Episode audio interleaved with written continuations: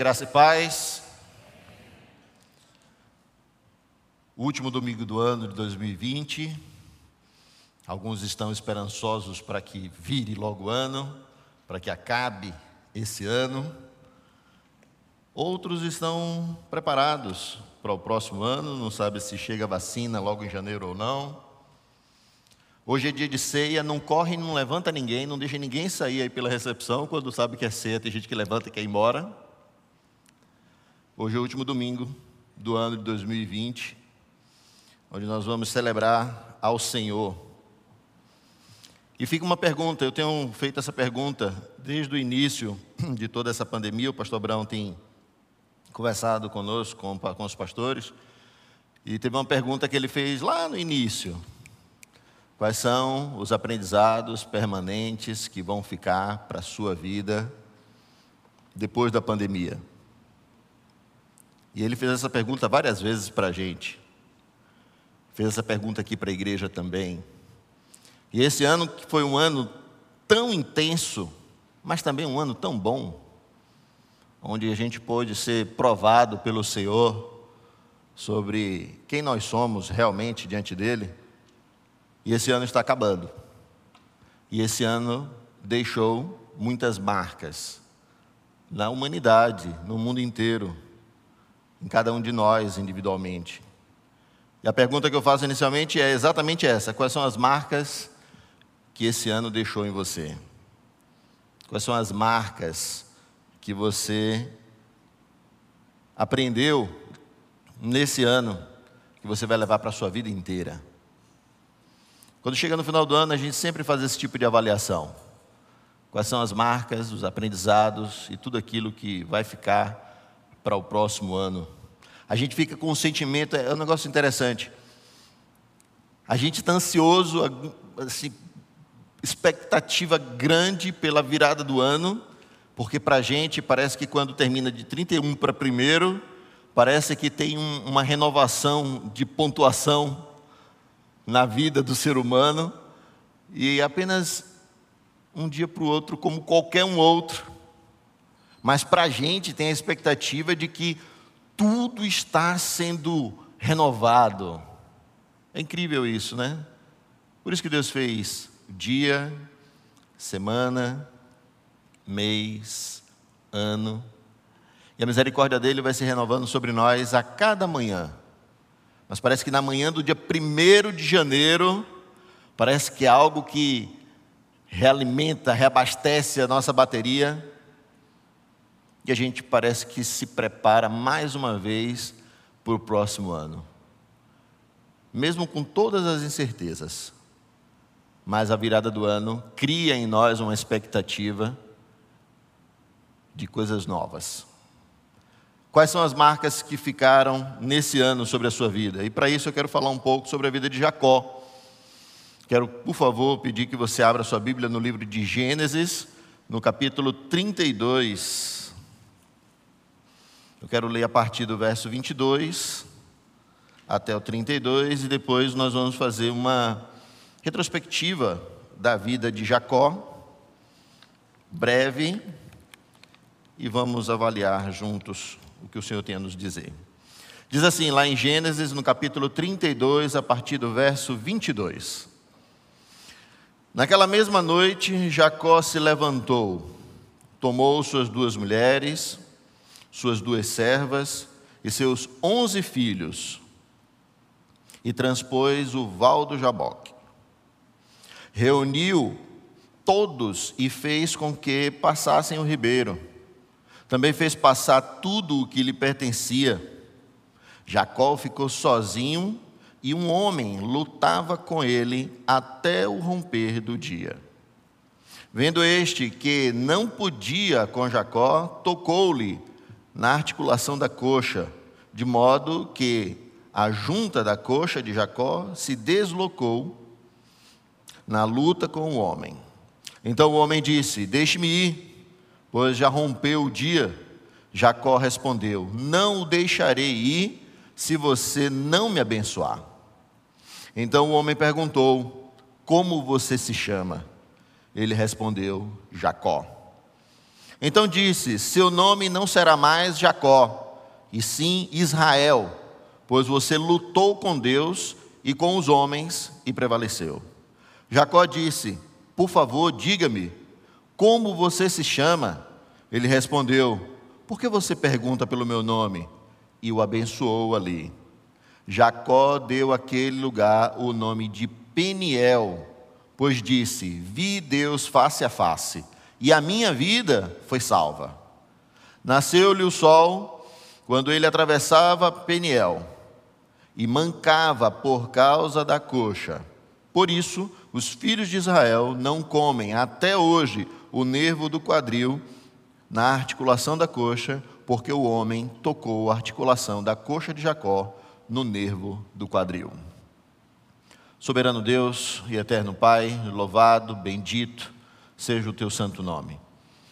Pedimos, Pai, em nome de Jesus Cristo, que a tua palavra, que é viva, é eficaz, é suficiente e pode penetrar o coração humano, a intenção, o propósito de cada um de nós. Por meio da tua palavra, Pai, nessa manhã, peço que o Senhor ministre os nossos corações, que o Senhor fale conosco, que o Senhor nos ensine por meio da tua palavra, que o Senhor nos ilumine, ó Deus, para entender a vontade do Senhor para as nossas vidas. Que o Senhor nos faça compreender todo o aprendizado deste ano e que a tua palavra ressalte em nossos corações a vontade plena e soberana do Senhor. Fala conosco, Pai, em nome de Jesus. Amém.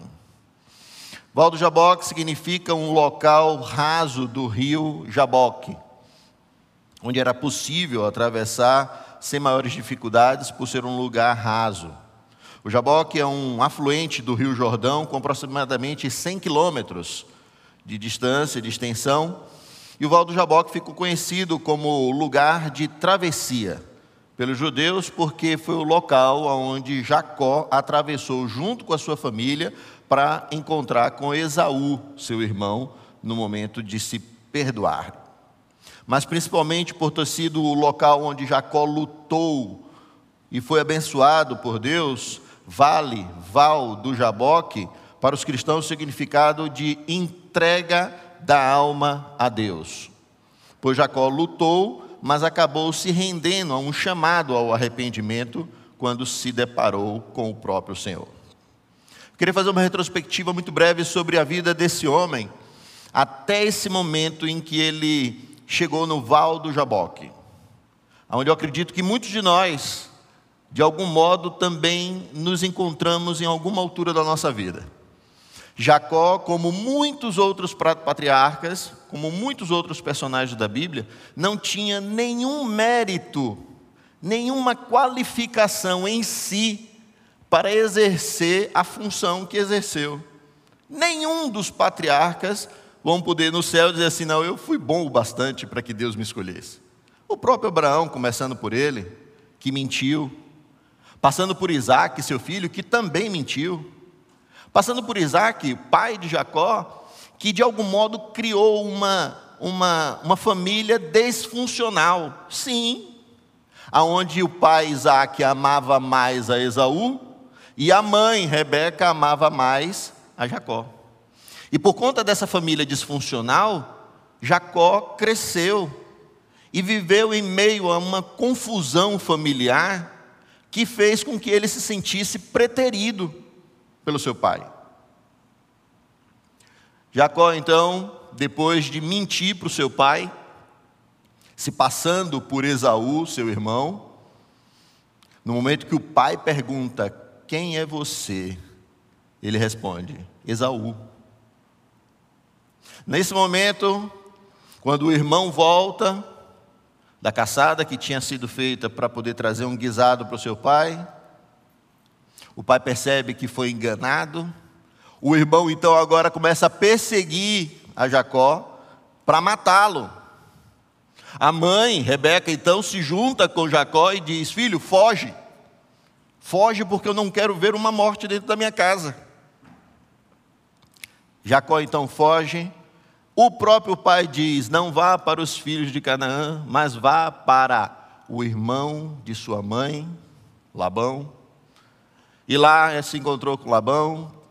Olhou então e viu duas meninas, Lia e Raquel. Se apaixonou por Raquel, que era mais nova. Pediu em casamento.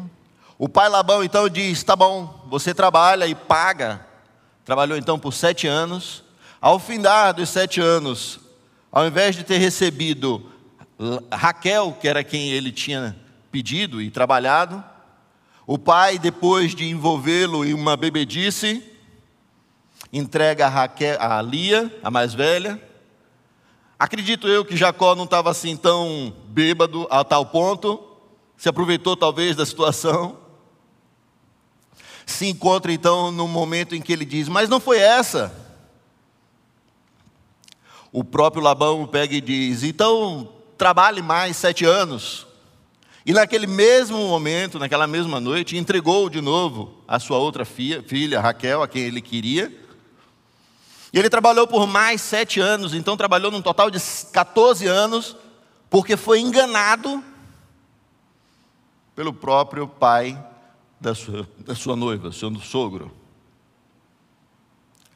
14 anos depois, agora rico, cheio de bens, cheio de, de cabras, cabritos, camelos, um homem poderoso, com mulheres, com filhos, com servas, mas ainda assim, lá no fundo do coração dele, uma perspectiva muito ruim de que ele, tendo vindo de uma família disfuncional, sabia que ainda estava devendo algo lá atrás sabia que tinha feito algo que não deveria ter feito com seu pai, com seu irmão.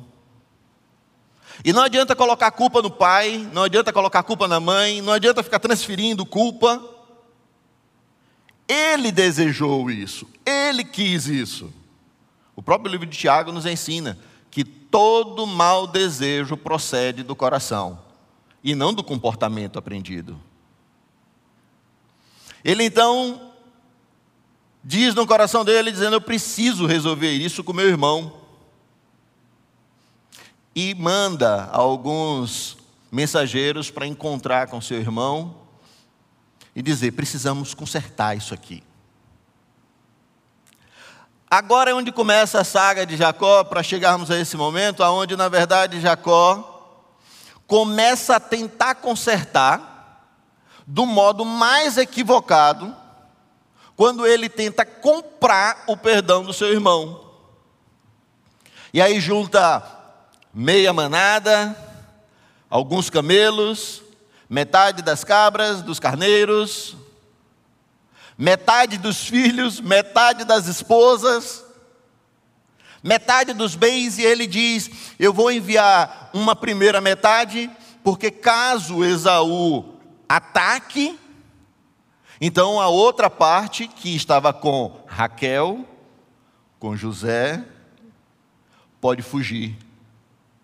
E ele coloca Lia na linha de frente.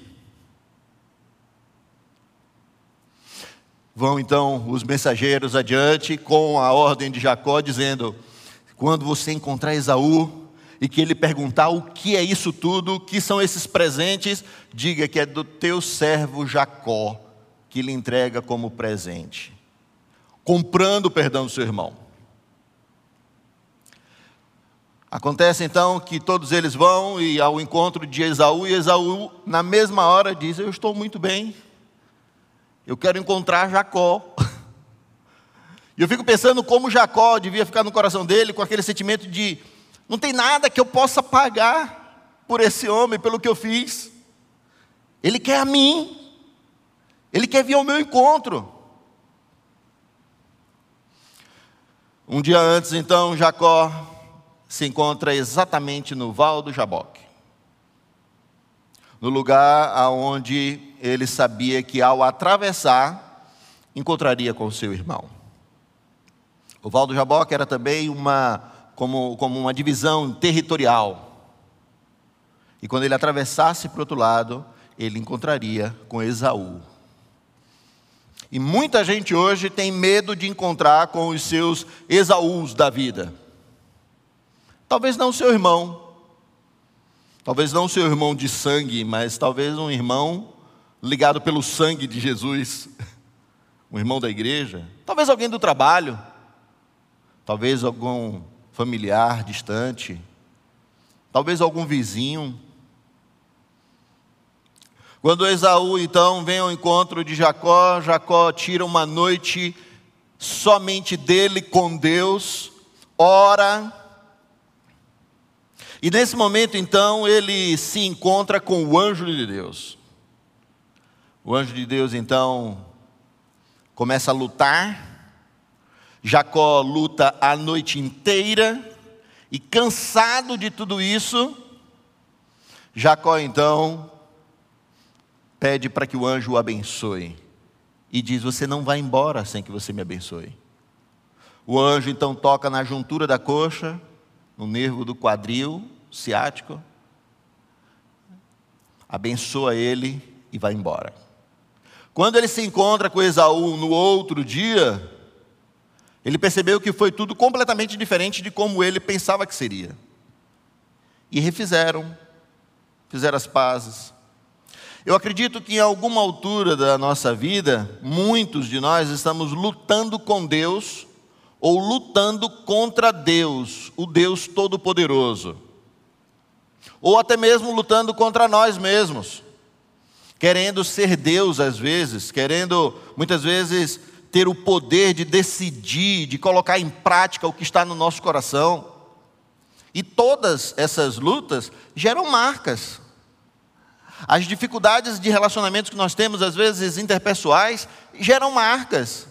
A pergunta que fica é: o que nós temos feito dessas marcas que ficaram dos nossos relacionamentos, das dificuldades? Esse ano inteiro, as pessoas voltaram para dentro de casa, ficaram trancadas durante um tempo Alguns ficaram até pouco mais de um mês atrás, outros ainda estão hoje em dia. Outros ficaram no primeiro mês enclausurados, fizeram compras de mercado para durar três meses, pensando chegou o Armagedon. Voltaram para dentro de casa e se depararam com o papai, mamãe, com esposa, com esposo, com filho, com primo, com tio, com vô, com vó. E puderam perceber que ficaram muitas marcas que não foram tratadas e não foram resolvidas. Todas essas lutas geram marcas. A união de uma cobiça no coração com a atitude que nos torna quase deuses, é nesta hora que estamos lutando contra Deus e tentando favorecer a nós mesmos como se nós fôssemos Deus. Essa cobiça, em conjunto com a atitude, deixa muitas marcas. Porém, quando estamos lutando contra Deus, que tentamos então subsistir dentro de nós, em nossas decisões, estamos fazendo o que é certo, fazendo prevalecer o que é a verdade.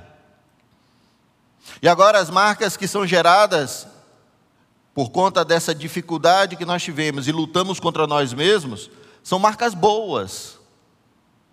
E como se deixássemos pegadas no meio da mata fechada, para que a gente formasse assim um caminho de volta para casa seguros e certos de onde estamos andando e por onde podemos voltar em segurança.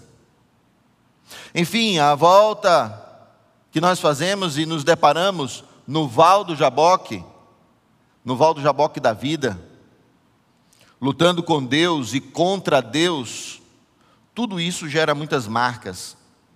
A questão é se aprendemos com as nossas marcas ou se continuamos gerando marcas as quais não aprendemos e continuamos sofrendo e fazendo errado sempre. Tivemos uma dificuldade com um, a gente não aprendeu, e num próximo momento que a gente se deparar com a mesma situação com outra pessoa, a gente vai de novo viver a mesma coisa e vai continuar colocando a culpa nos outros. E nós nunca somos o problema. As marcas precisam nos ensinar. Lembrem que o pastor Abraão falou desde o início da pandemia qual é o aprendizado permanente que a pandemia vai deixar no seu coração. É claro que a pandemia ainda não acabou, mas você já deve saber sim qual é ou qual será o aprendizado que ela vai deixar em você e em nós. As marcas e os aprendizados de 2020, que, claro, não se resumem à pandemia, mas em função de um ano tão difícil, alguns tiraram lições incríveis de superação, sim, empresas cresceram, igrejas se sustentaram pelo poder, pela mão do Senhor, pessoas conseguiram avançar, pessoas que conseguiram fazer coisas novas que não sabiam nem que sabiam fazer, pessoas que aprenderam, pessoas que se desenvolveram. Alguns tiraram lições incríveis de superação, outros foram abatidos e se prostraram. Alguns cresceram neste ano, já outros não conseguiram encontrar esse fator de pujança para que você desse uma guinada e ficaram meio que estagnados, com medo de tudo, com medo de sair à rua, com medo às vezes até de respirar. Paulo diz em Gálatas, no capítulo 6, versículo 17, dizendo assim: Desde agora ninguém me inquiete, porque trago no meu corpo as marcas do Senhor Jesus. Não a marca da crucificação, exposta nas mãos, nos pés ou no lado de Jesus. Não as marcas dos cravos, não a marca da circuncisão, como alguns pensam, mas sim as marcas que ficaram cravadas na cruz e fincadas pelos cravos as marcas pelo amor incondicional que Jesus Cristo ensinou a Paulo, as marcas do Evangelho, as marcas do perdão, as marcas da perseverança em cumprir a vontade do Pai e não a vontade dele. Gente, como isso é claro na minha mente. Ontem eu estava conversando com Michelle, saí com ela, minha filha mais nova, e a gente estava conversando, e ela tem 12 anos de idade, mas Michelle fala daqui a 8, 10 anos o que ela vai estar fazendo. Eu fico assustado. E o meu único papel como pai é orar por ela. E dizer a ela, papai, eu não tiro nenhum pingo da sua razão, se essa é a vontade de Deus. Mas coloque diante do Senhor para saber se realmente é isso que Deus quer. Para você não fazer pela força do seu braço, apenas porque você quer, apenas porque você decidiu. Quantas e quantas pessoas estão tomando decisões equivocadas pela força do seu próprio braço, sem consultar o Senhor? Levamos ontem quase três horas de relógio conversando, falando sobre tudo isso. Paulo fala das marcas de ser diferente e de fazer a diferença na vida do próximo. A marca da piedade, a marca de sentir a dor do outro. Será que nós, como cristãos, entendemos que a melhor e maior marca que nós podemos empreender na vida do outro chama-se piedade? Será que você, como crente em Jesus Cristo, entende que a piedade, sentir a dor do outro, é algo que torna você diferente de todo o resto do mundo? Será que nós temos sido crentes piedosos? Ou será que a gente tem feito tudo igual a todo mundo? Será que existe piedade no seu coração? Porque um dos mandamentos, muito claros, que Paulo nos propõe aos Filipenses é exatamente essa: que haja em nós o mesmo sentimento que houve em Cristo Jesus, que sendo Deus, não usurpou ser igual a Deus, mas assumiu a forma de servo, foi morto e morte de cruz. Não usurpou ser igual, algo que podia se aferrar, se ligar. Será que quando a gente se depara com alguém que tem menos capacidade intelectual que você, você consegue ser piedoso, amável, Será que você, quando se depara com alguém que tem menos recursos financeiros que você, você consegue ser piedoso, amável e se colocar no lugar do outro?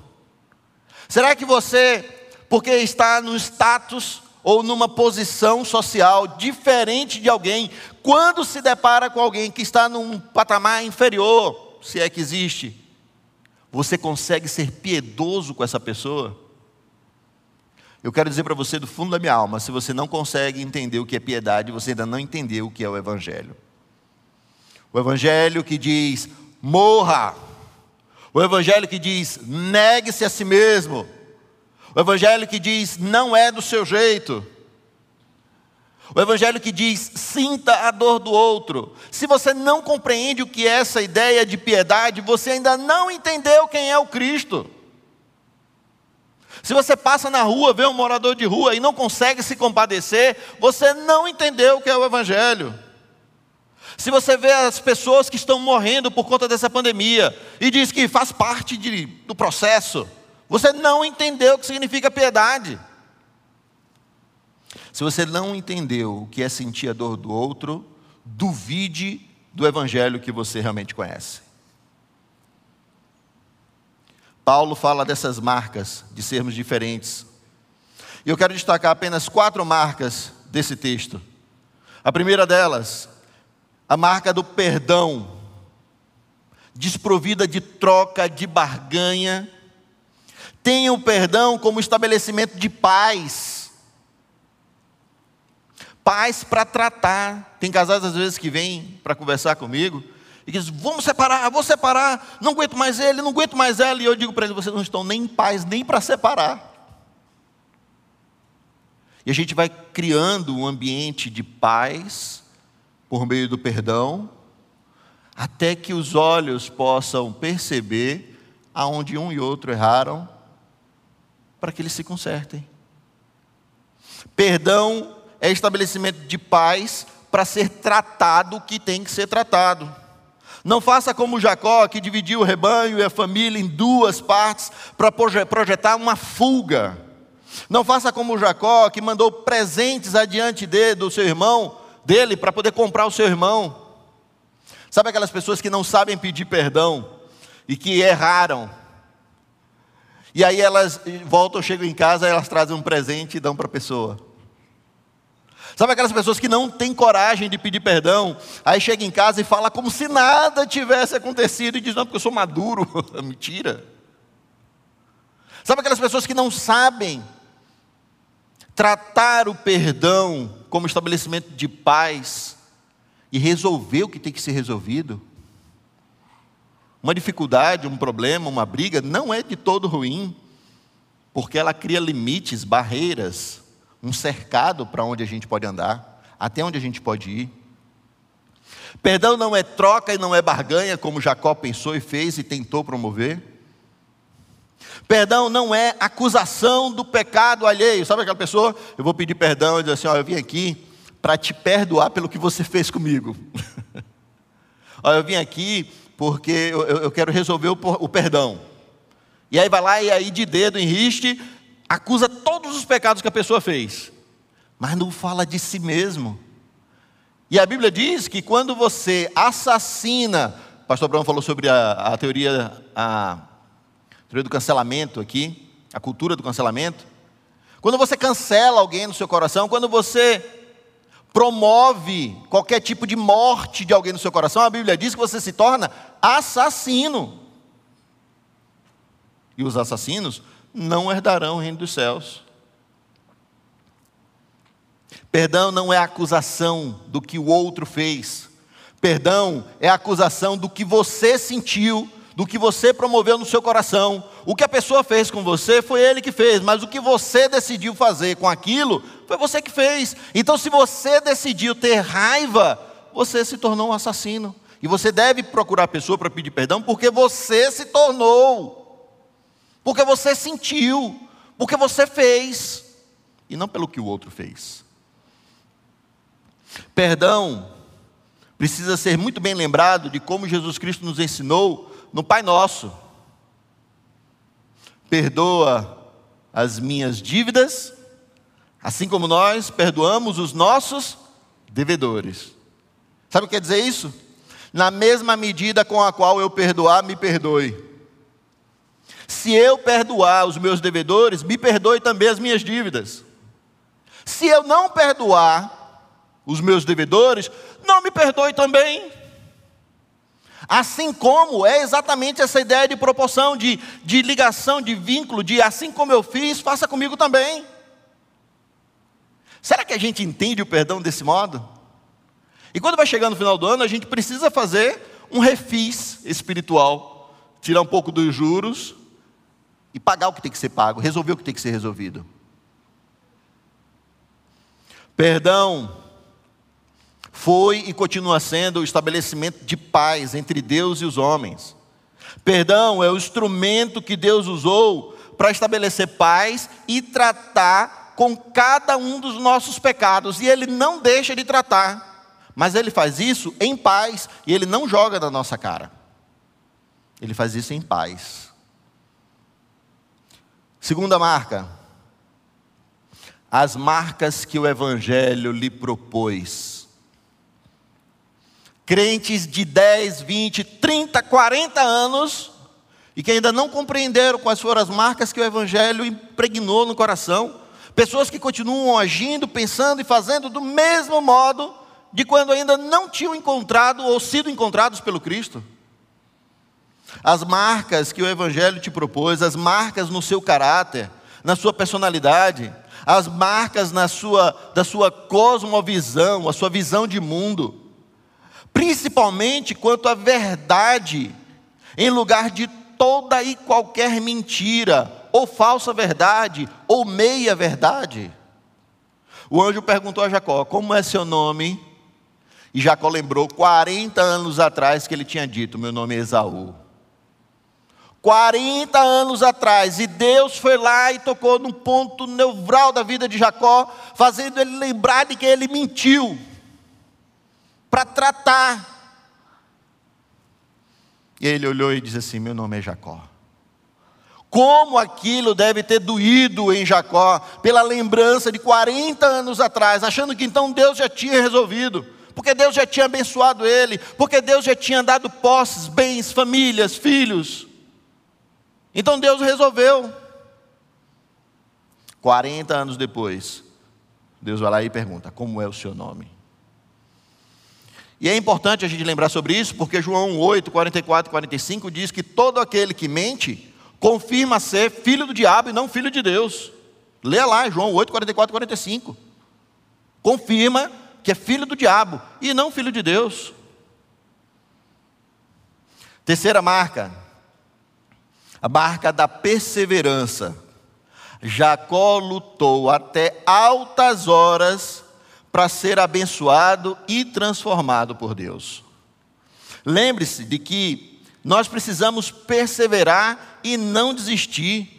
A marca da perseverança que este ano colocou em minha vida, em sua vida, nos nossos corações, e o que nós vamos aplicar para o próximo ano, os aprendizados desse ano, para o que nós vamos fazer, não só em 2021, mas nos próximos anos da nossa vida. Como esse ano se tornou um laboratório para todos nós, para toda a humanidade. Não pare, continue lutando sim, mesmo que as coisas não estejam indo tão bem como você avalia, continue lutando, mas busque a direção de Deus para lutar com você mesmo e não com Deus. Porque senão você vai continuar perdendo e sofrendo. Quarta e última marca. A maior e melhor e mais significativa marca que podemos ter.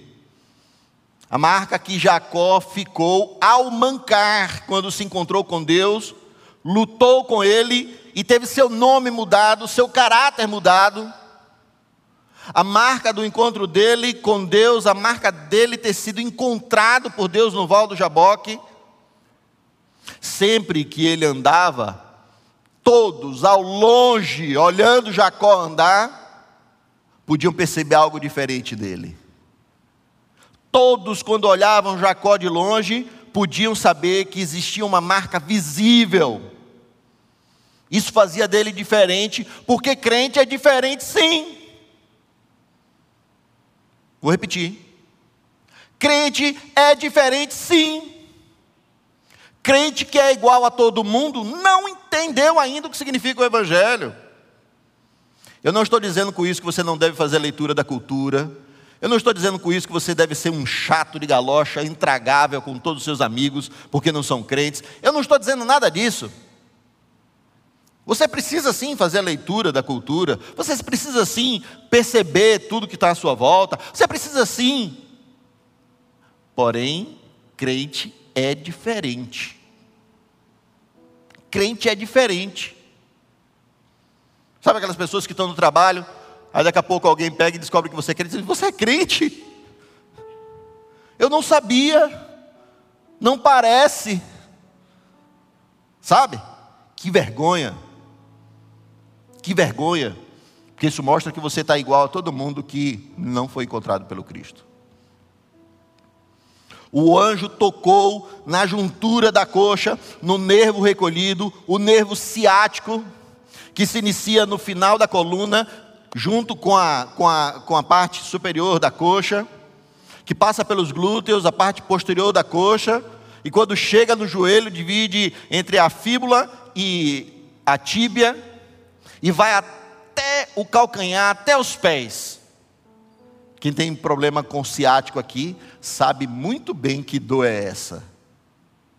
Jacó mancou sua vida inteira sentindo essa dor que para você é insuportável. A marca que Jacó levava tornava ele diferente.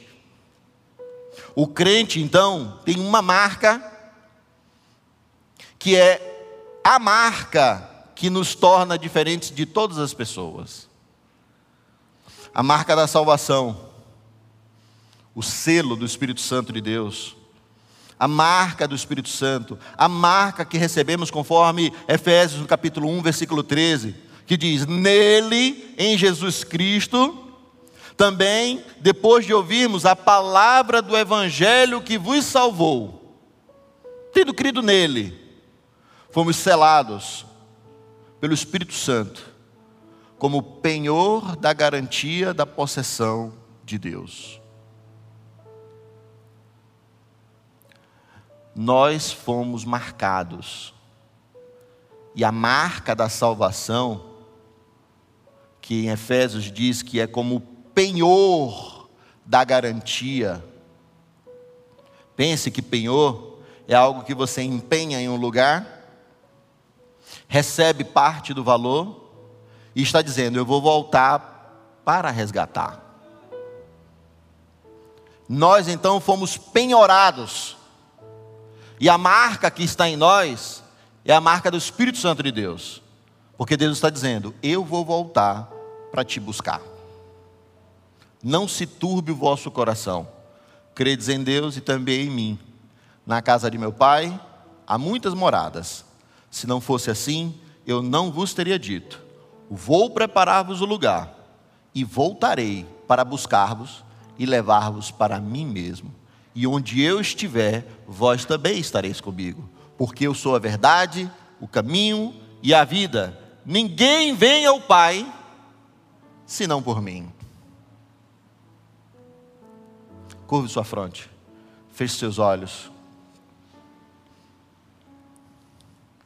Essa é a única marca que nos garante o céu, a marca da salvação. Qual marca ainda falta na sua vida? Qual marca este ano deixou em você, para que no ano de 2021 e os demais anos da sua vida você possa empreender? Qual marca você tem lutado com Deus e está perdendo, e está sentindo dor? Qual marca a vida te propôs e você tem tentado esconder sem tratar e nem arrumar no seu coração? Deus bendito, Deus fiel. Obrigado, Senhor porque em Jesus Cristo nós somos livres. Livres da culpa, livres do pecado, livres do medo, livres para a glória do teu santo nome. Obrigado, Senhor, por tudo que o Senhor tem feito por nós. Obrigado pela comunhão do teu povo no meio da tua igreja. Obrigado por esta igreja, parte do teu reino, agência do teu reino que nós sejamos sempre e sempre encontrados fiéis da parte do Senhor. Guarda o nosso coração diante do Senhor, guarda o nosso coração de pecar diante do Senhor, porquanto os nossos pecados foram lavados na cruz do Calvário. Bendito seja o teu nome, Senhor. E por causa do teu sangue, nós estamos mais alvos do que a neve. Exaltado seja o teu santo nome, Senhor. E que o teu amor, a graça infinita de Jesus Cristo, e a comunhão e a plenitude do Santo Espírito de Deus seja com todos para a glória do Senhor, em nome de Jesus. Amém, amém. O Senhor te abençoe e guarde. Deus abençoe você que está em casa nos vendo. Deus abençoe sua família também, em nome de Jesus. Vamos em paz, meus irmãos.